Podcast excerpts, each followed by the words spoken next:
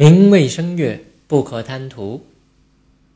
饮宴之乐多，不是个好人家；升华之习盛，不是个好世子；名位之念重，不是个好臣士。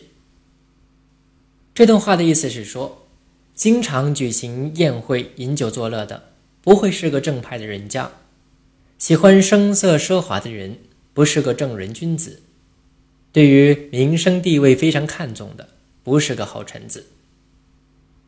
唐朝时有一天，唐太宗李世民和大臣们谈苦论今，聊天说地。唐太宗讲了一个小笑话，他说：过去有个生意人得到一颗稀世宝珠，为了防止丢失，他剖开自己的肚子，将宝珠藏了起来。结果没有多久，这个人就死了。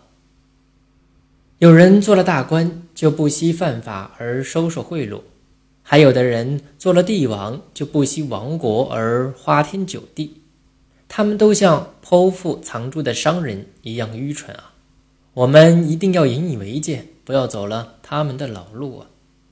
大臣们听了，连连点头称是。这是一条告诫世人不要过分追求世俗的物质享受和功名利禄。现代社会创造的物质财富远比古代的多。如果人们仍按照以前的方式生活，既不现实也不合理。但适当把握物质享受和精神追求这两者的关系，对于提高整个民族的素质都有着十分重要的意义。正所谓“去愤欲养体，存倔强以励志”。